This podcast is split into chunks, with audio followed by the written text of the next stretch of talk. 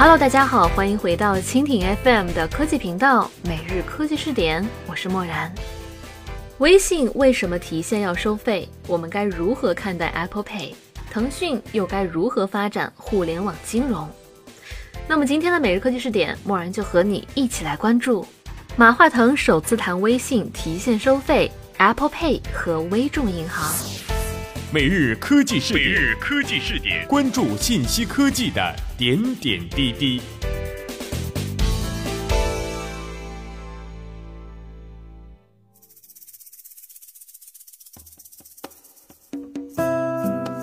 对于以上的三个问题，全国人大代表、腾讯公司董事长、主席兼首席执行官马化腾在三月三号的见面会上都做了首次解读。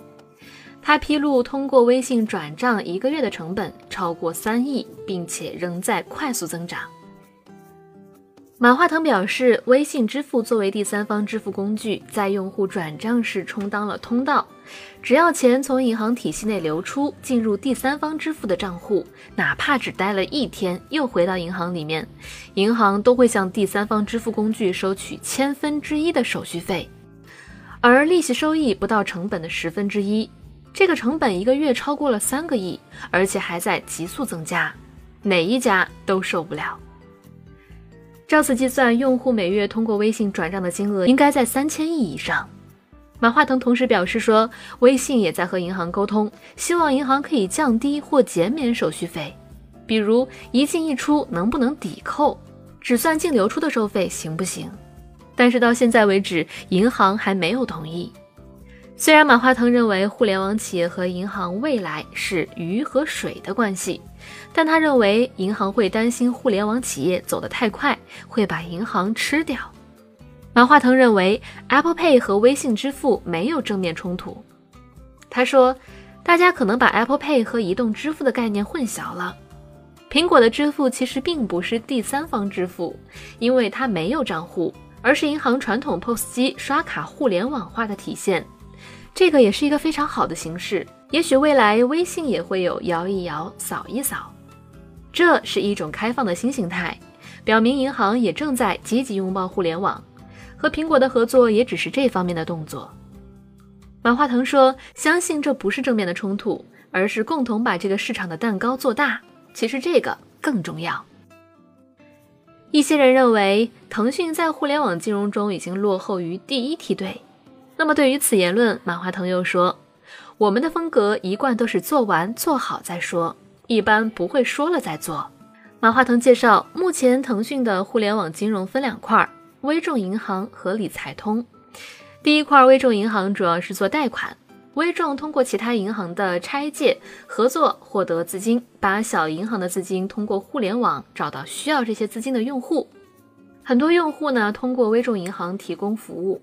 这类信贷服务可以通过每个人的数据判断每个人的信用，给他高达二十万元的贷款，这就是解决贷款的问题。第二块，面对投资需求，这个呢算理财方面的问题，那么也通过腾讯的理财通平台来实现。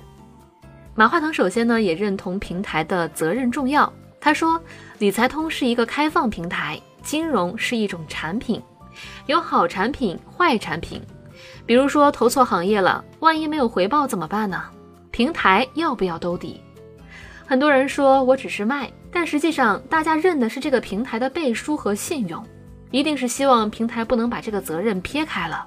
平台是要有一定责任的，所以马化腾也说，作为平台呢，选择好的金融产品非常重要，不希望大家最后都拼一个数字，回报率九个点、十个点，最后全都会出事儿。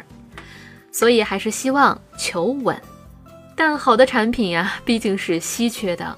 可能好的基金经理、好的产品就像制作人一样，制作出一个好产品真是不容易。他们也希望能够网罗到这些好产品，在平台上直销给消费者，然后再不断的经营好这个平台。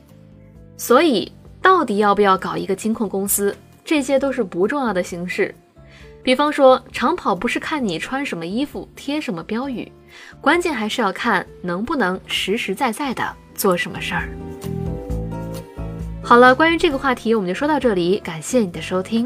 如果你喜欢我们的节目，可以点击屏幕上的星星来收藏我们的节目。默然在声波的这边依然非常感谢你的关注，同时你的观点、意见和建议也可以通过微信的公众账号“直播互联网”来和默然联络。每日科技视点，每天不见不散。